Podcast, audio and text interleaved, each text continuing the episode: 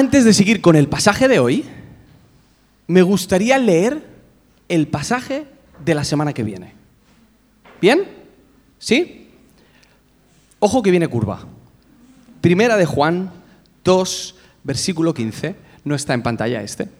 Dice, no améis al mundo ni las cosas que están en el mundo. Si alguno ama al mundo, el amor del Padre no está en él. Porque todo lo que hay en el mundo, los deseos de la carne, los deseos de los ojos y la vanagloria de la vida, no proviene del Padre, sino del mundo. Y el mundo pasa y sus deseos. Pero el que hace la voluntad de Dios permanece para siempre. De esto hablaremos la semana que viene. Pero empieza fuerte. No améis al mundo. No améis al mundo. Menuda frasecita. Mirad, a los seres humanos nos da muchísima rabia que nos digan lo que tenemos que hacer. Muchísima. Pero nos da más rabia que nos digan lo que no podemos hacer. Tiene un efecto en nosotros contrario. Es que te digan que no hagas algo para que te den ganas de hacerlo. Mi padre cuando era pequeño y nos regaló el piano a la familia, recuerdo que él en su maravillosa sabiduría, dijo, tenéis prohibido entrar al despacho hasta el día de Navidad. Ni dos horas aguantamos. Se fueron de casa, abrimos como pudimos con una llavecita que teníamos el despacho y vimos el piano y nos tocó disimular tres días que teníamos el piano. Es que te digan que no puedes salir a la calle, que no puedes usar el móvil, o cuando se va tu mujer del comedor y te quedas viendo la tele y te dice, no te quedes hasta tarde viendo la tele. ¿Que no? Vas a ver tú. A mis hijas a veces cometo el error de decirles no a algo que ni siquiera están deseándolo. Ni siquiera están pensando en ello. Hoy no podéis comer chocolate. Ellas no estaban pensando en chocolate. Pero al decir que no pueden comer chocolate, empiezan a segregar en su cabeza endorfina, dopamina, chocolatina, hasta que, hasta que se ponen a gritar y hay un drama en la casa. ¿Por qué? ¿Por qué? ¿Por qué? El efecto contrario es tan fuerte que a veces, para que hagan algo, les digo que no lo hagan. Y lo acaban haciendo. Incluso estamos pensando implementarlo en la parroquia. No, no lleguéis puntuales. Por favor, alejaos de la Biblia todo lo que podáis. A ver si así causamos el efecto contrario. La cuestión es que decir no tiene un poder a veces tan negativo que es necesario que demos motivos que, que justifiquen ese no, que podamos eh, dar razones a ese no. Y muchas veces cometemos el error de pensar que las razones eh, tienen que ver con nuestra autoridad, ¿no? porque yo te he dicho que no, o gritamos para que la gente obedezca, o se nos ocurre la magnífica idea de gritar todavía más fuerte para que la gente haga caso. Y en este momento Juan decide ir por otro sitio y antes de decirnos no améis las cosas del mundo, no améis al mundo, nos deja con unas palabras maravillosas que me gustaría leeroslas. Y este es el texto de hoy. Primera de Juan 1, versículo 12 al 14. Os escribo a vosotros, hijitos, porque vuestros pecados os han sido perdonados por su nombre. Os, escrito, os escribo a vosotros padres porque conocéis al que es desde el principio. Os escribo a vosotros jóvenes porque habéis vencido al maligno. Os escribo a vosotros hijitos porque habéis conocido al Padre. Os he escrito a vosotros padres porque habéis conocido al que es desde el principio. Os he escrito a vosotros jóvenes porque sois fuertes y la palabra de Dios permanece en vosotros y habéis vencido al maligno. Este texto es importante no solamente en el contenido, sino en la forma, en la forma estética de vuestra Biblia, en la manera en la que están separados los párrafos. Quiero que pongáis una foto que tengo ahí de la Biblia. Eso es, eh, la de antes. Perfecto. Esto es el, el primer párrafo de Primera de Juan. Si os fijáis, son párrafos enteros, largos, frases largas que ocupan toda la línea. La siguiente foto es igual, es uno de los textos que hemos visto en estos días, es igual, ocupa el párrafo todo el texto. Si seguimos leyendo en otros más adelante en Primera de Juan, nos daremos cuenta de que sigue igual. Pero justo cuando llega a este pasaje, podéis poner la siguiente foto, se enmarca de una manera diferente.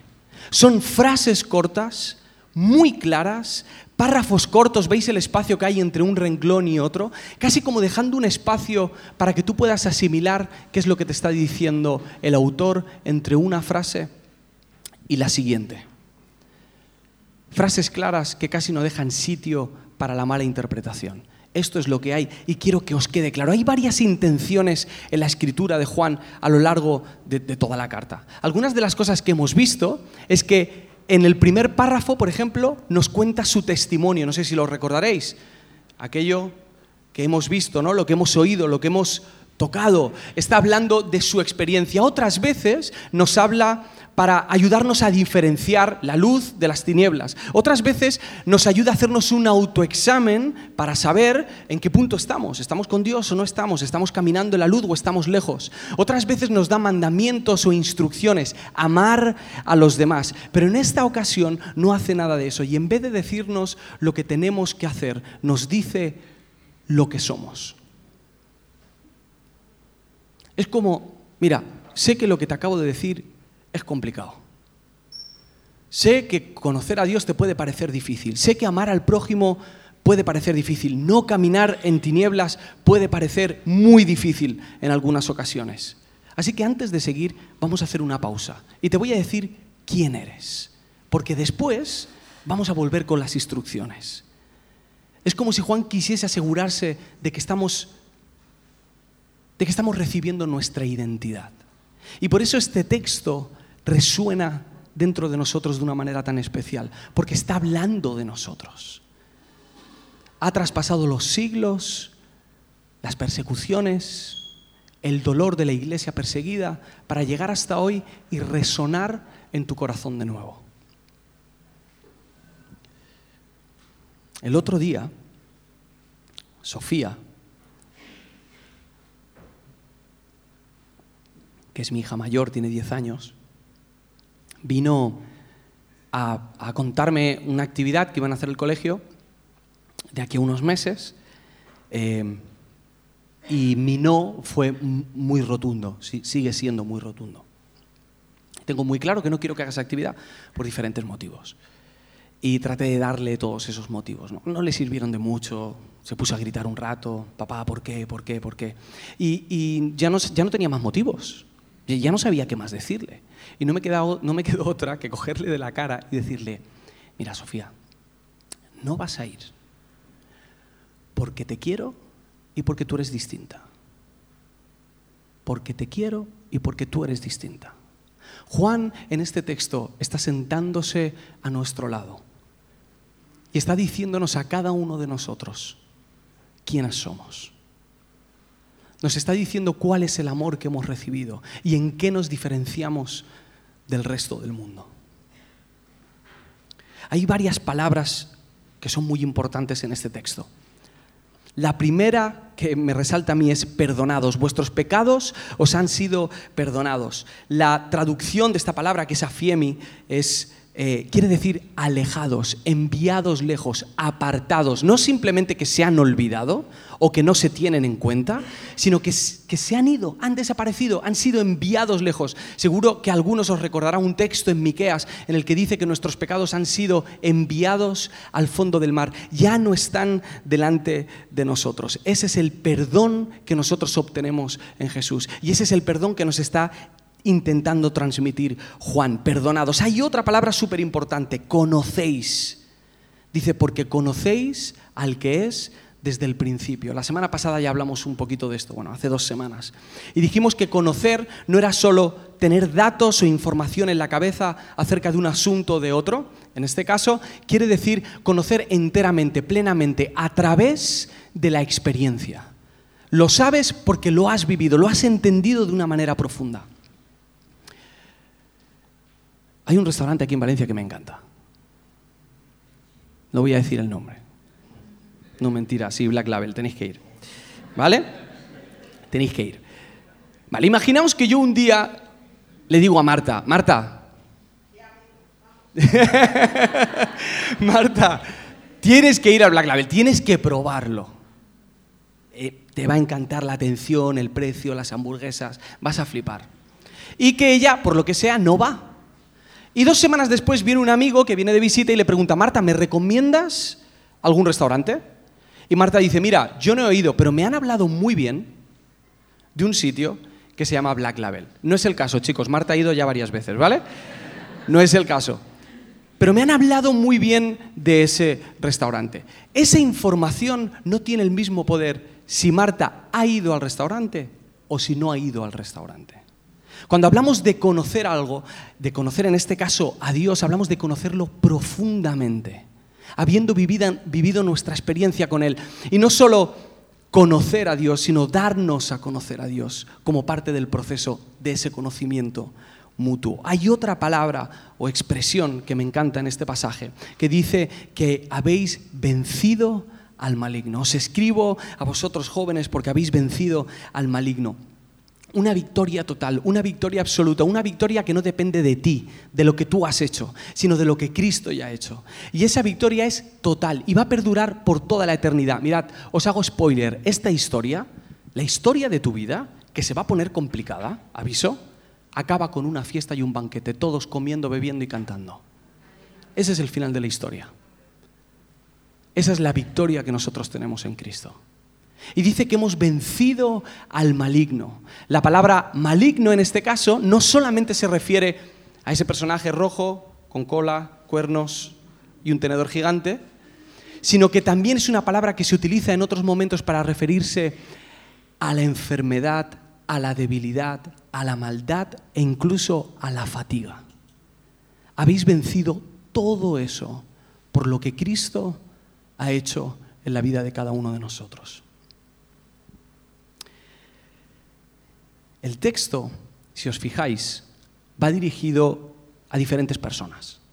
A veces habla a los hijitos, a veces dice padres, a veces dice jóvenes.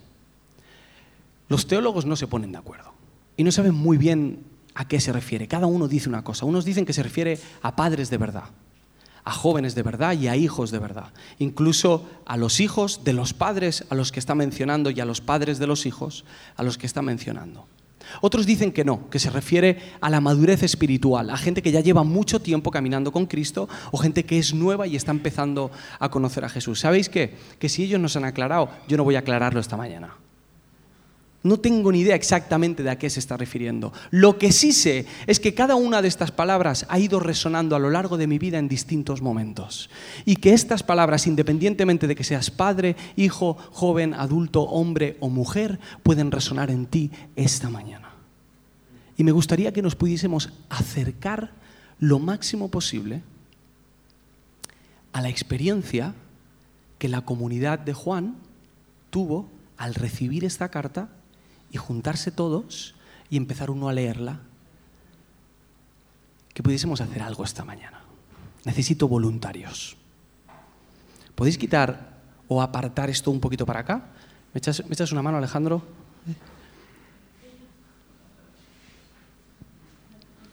Ahí a la derecha. ¿Y alguien que ayude aquí? ¿A Miri, porfa? Bien, mientras tanto, ¿cuántos de los que estáis aquí sabéis leer? ¿Podéis levantar la mano? Pero, alto, porfa, alto. Bien. ¿Cuántos de los que... No, mantenedla arriba, no me seáis hecho una pregunta para una vez que es una pregunta fácil. Vale. ¿Cuántos de los que estáis aquí creéis que podéis leer guay en público?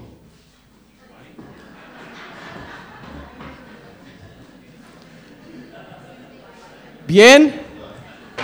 Perfecto. Vale. Zenit, ven para acá, porfa. ¿Quién más ha levantado? ¿Por aquí alguien ha levantado la mano? Berna, venga, ven para acá. ¿Alguien más? ¿Alguien más había levantado la mano? Ivón, pasa. ¿Alguien más por aquí? Efra, venga, te ha tocado, tío. Y os sentáis todos aquí, porfa, cada uno en su asiento. Bien, ahora necesito otros cuatro voluntarios. Pero las preguntas ahora, o los requisitos, van a ser un poquito más personales. No tengáis miedo.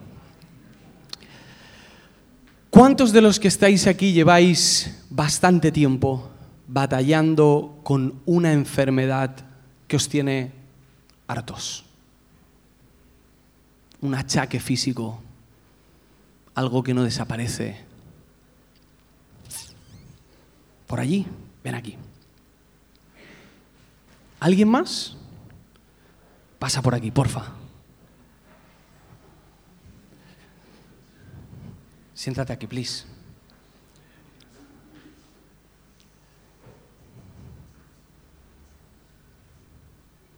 ¿Qué tal? ¿Cómo estás? Siéntate aquí. ¿Les damos un aplauso? Bien. Los estudiantes, levantad la mano todos los que estáis en el instituto o en la universidad, please. ¿Estás, ¿Estás estudiando, Isa? Sí, señora. Sí, señora. Qué guay. Vale. Quiero que se quede con la mano arriba el que al empezar el curso se ha asustado al ver lo que tenía por delante. Un, un susto de esos casi sois los mismos, ¿eh? casi sois los mismos. ¿Te atreves a pasar? ¿Te vienes conmigo? ¿Sí? Venga. Va, un aplauso, por favor.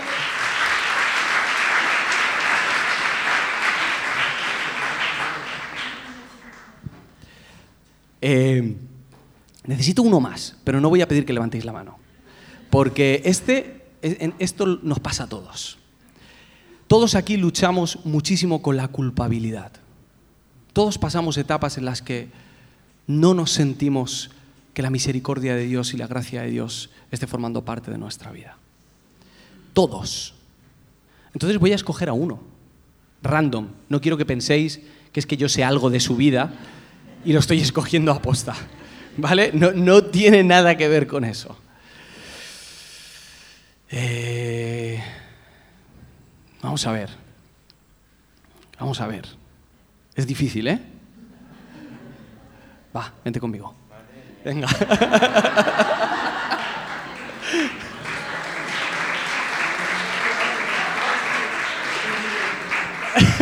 Estás en representación de todos, ¿eh? no, es cosa tuya, es representación de todos. Bien, vamos a hacer una cosa. Os voy a pedir lo siguiente.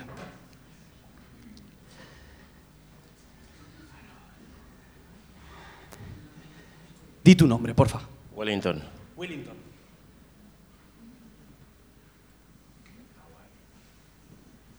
¿De dónde eres, Wellington? ¿De dónde es? Cuéntaselo a la gente. Nací en Brasil, pero vivo aquí. ¿Hace cuánto vives aquí? Hostia, es media vida. ¿Media vida? Sí, ya. No vamos a preguntar cuántos años tiene, ¿vale? Cuando dice media vida es porque no quiere decir los años. Y os voy a pedir, porfa, que os pongáis uno enfrente del otro. Y que Berna, con calma y en silencio, le pueda leer esto a Wellington. Wellington, tus pecados han sido perdonados en Jesús, han sido apartados de ti. Tú conoces a Dios, su palabra vive en ti, tú eres fuerte y has vencido al maligno.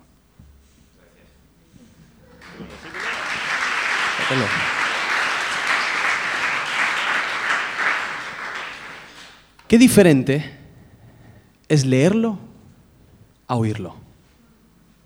Qué distinto. Qué rápido nos olvidamos de todas estas cosas.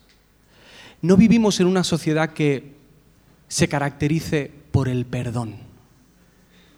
Todo lo contrario, si, algo nos caracteriza actualmente es la poca misericordia que tenemos con los demás, especialmente, especialmente con los famosos que se exponen constantemente y sus vidas están delante de los ojos de los demás y tuiteamos o criticamos o hablamos de ellos sin ningún tipo de compasión. Pero a veces también lo hacemos eh, con otras personas, cuando chismorreamos, cuando murmuramos acerca de otras personas. Y a veces no tienen que ser los demás los que no nos perdonen. A veces somos nosotros mismos los que no llegamos a creer en ese perdón. Ni los que extendemos ese perdón, ni los que recibimos ese perdón. Seguimos. Porfa, preséntate. Sarai.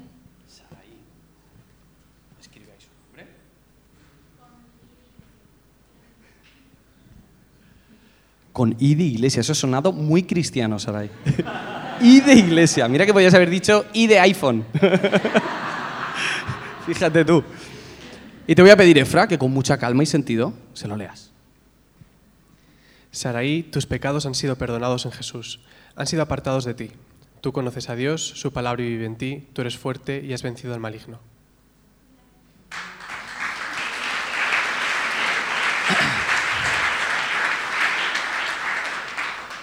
Sé que a veces puede parecer difícil eh, creer que estas cosas las está diciendo Juan, nos las está diciendo Dios a nosotros. Conocer hoy en día significa otra cosa. Y cuando Juan nos está diciendo, vosotros conocéis al que es desde el principio. En vosotros está el camino, el potencial para acercaros a Él, pero no por lo que habéis hecho, sino por el camino que Jesús ha abierto para acercarse a vosotros. No hace falta la perfección. No hace falta la perfección. ¿Te puedes presentar, por favor? Mi nombre es Sandra. Sandra, ¿y de dónde eres? Bolivia. ¿Es la primera vez que vienes, Sandra? No. Segunda. Bueno, bienvenida. Te voy a pedir que me traigan otra tarjeta, si está por ahí. El boli que lo tiene, que escriba su nombre. Y que Zenit con mucha calma, despacito, con sentido, le leas esto a Sandra.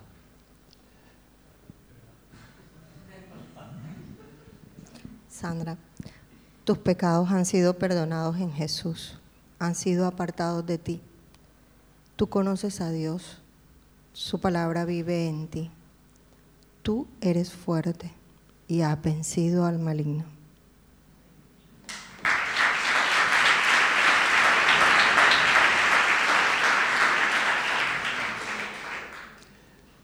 Creer que eres fuerte cuando te sientes débil. Una de las paradojas del Evangelio. Encima es en la debilidad en donde Jesús se da a conocer y su fortaleza aparece.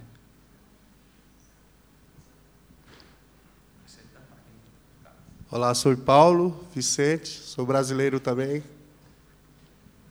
Tienes que entender cómo se llama ahora.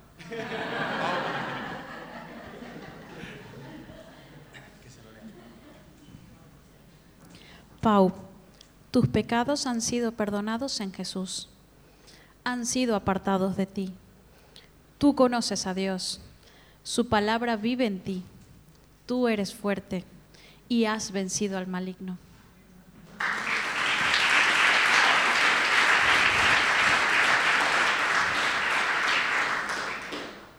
Ellos son solo cuatro personas que están aquí, pero nos representan a cada uno de nosotros.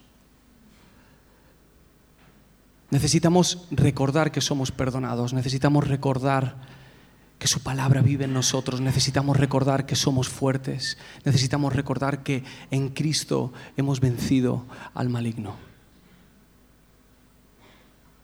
Os podéis sentar, chicos, muchas gracias.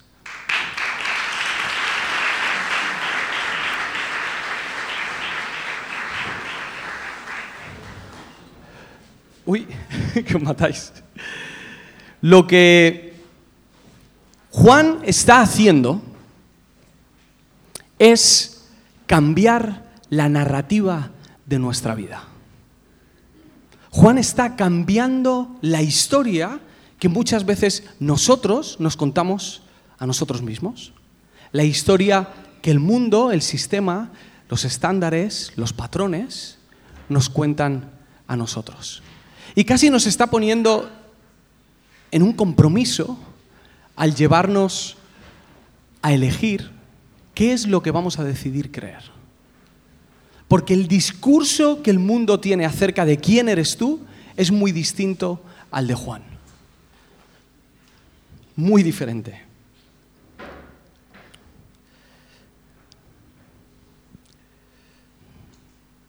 Lo que la gente nos dice es que el perdón nos lo tenemos que ganar.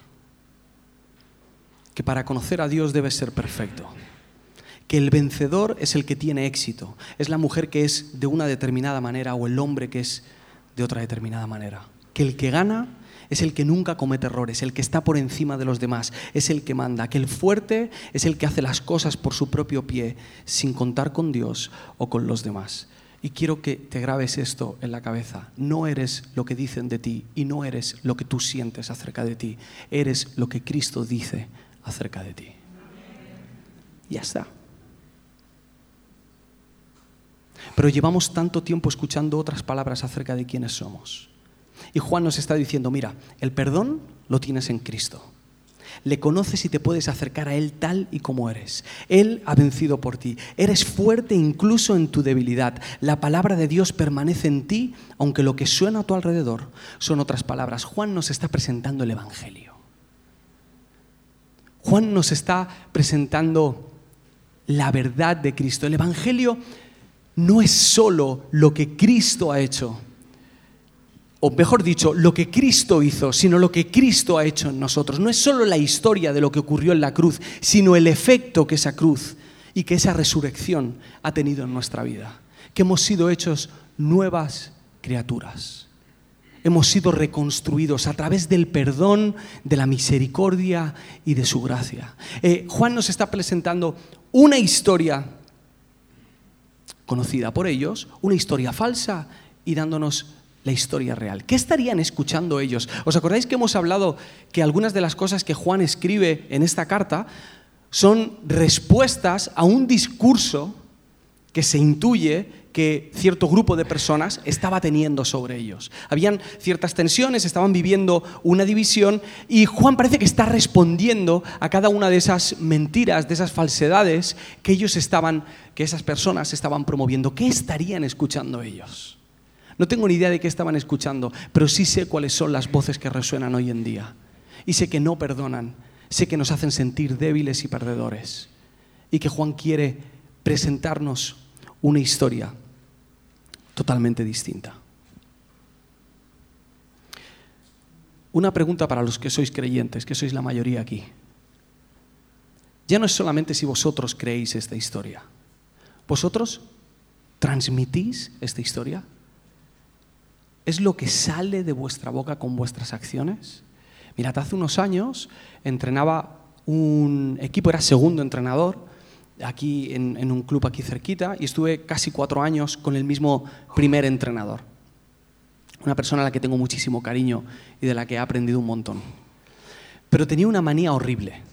Eran benjamines, chavales de siete, ocho años, y cuando empezaba el partido, empezaba a contar las veces que perdían el balón.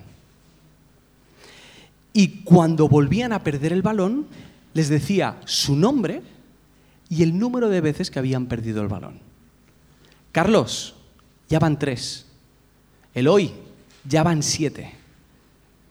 Juan, llevas doce en la primera parte. ¿Sabéis qué pasaba? Que cuando llegaba la siguiente oportunidad de controlar bien el balón, nunca lo controlaban bien había una historia detrás que pesaba sobre la mente de estos niños y eran incapaces de reaccionar en condiciones.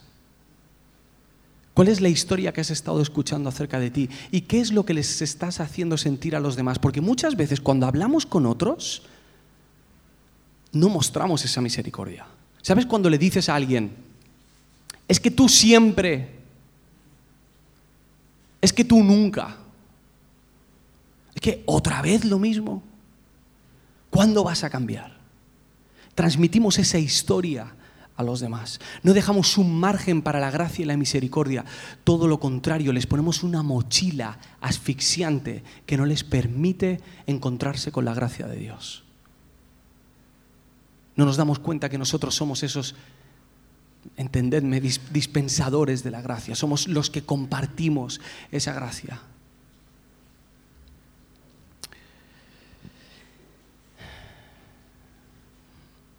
Dice este texto que la palabra de Dios permanece en nosotros. Permanecer significa en este caso residir, quedarse, vivir, alojarse, algo que perdura en el tiempo. La palabra de Dios está buscando carne y hueso donde habitar. Está buscando un corazón, alma, mente, un cuerpo que esté dispuesto a recibir esas palabras y a compartirlas con los demás. ¿Qué vamos a creer acerca de nosotros? A veces, cuando escucho este, este tipo, leo este tipo de textos o escucho mensajes de este tipo, hay una parte de mí, una parte religiosa de mí, que rechaza estas ideas. Porque siento que, que no, que nosotros tenemos que ser de un cristianismo sufrido, ¿no? doloroso, de sentir culpa, de tener que sentirnos culpables y perdonados constantemente. ¿Sabéis que eso es un sentimiento adictivo? ¿Sabéis que por eso funcionan también las sectas? Porque te proponen algo. Tú encárgate de sentirte culpable entre semana y el domingo nosotros te damos la bendición. Y luego encárgate otra vez de sentirte culpable y luego el domingo nosotros te volvemos a perdonar. Y luego otra vez culpable y eso es adictivo. Y ya va siendo hora de que dejemos de contarnos esa historia de victimismo y empecemos a creer quiénes somos en Cristo. Perdonados, amados, hijos, fuertes, vencedores. La palabra de Dios permanece en cada uno de nosotros. A veces a los primeros que tenemos que evangelizar es a nosotros mismos.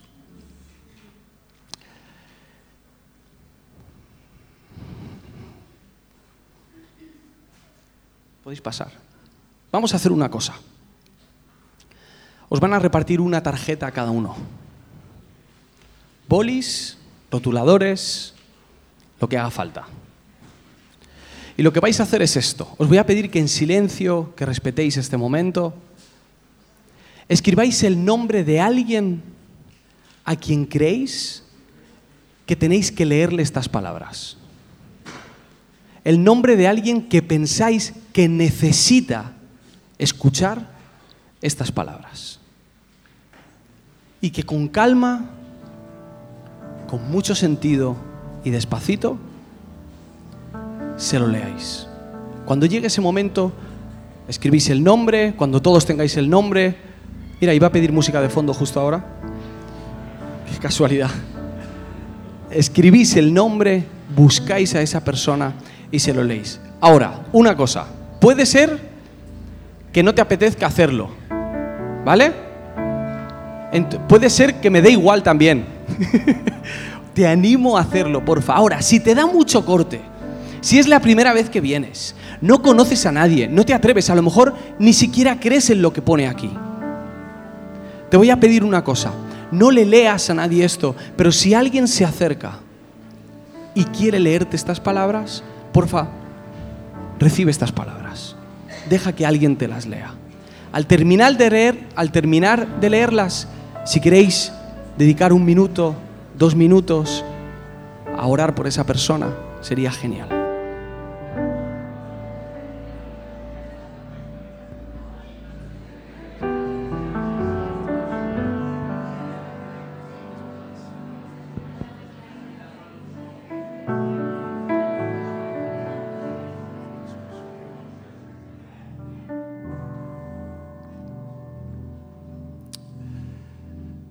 Parroquia, tus pecados han sido perdonados en Jesús. Han sido apartados de ti. Tú conoces a Dios. Su palabra vive en ti. Tú eres fuerte y has vencido al maligno. Porfa, dejadme que lo lea otra vez. Ponos de pie.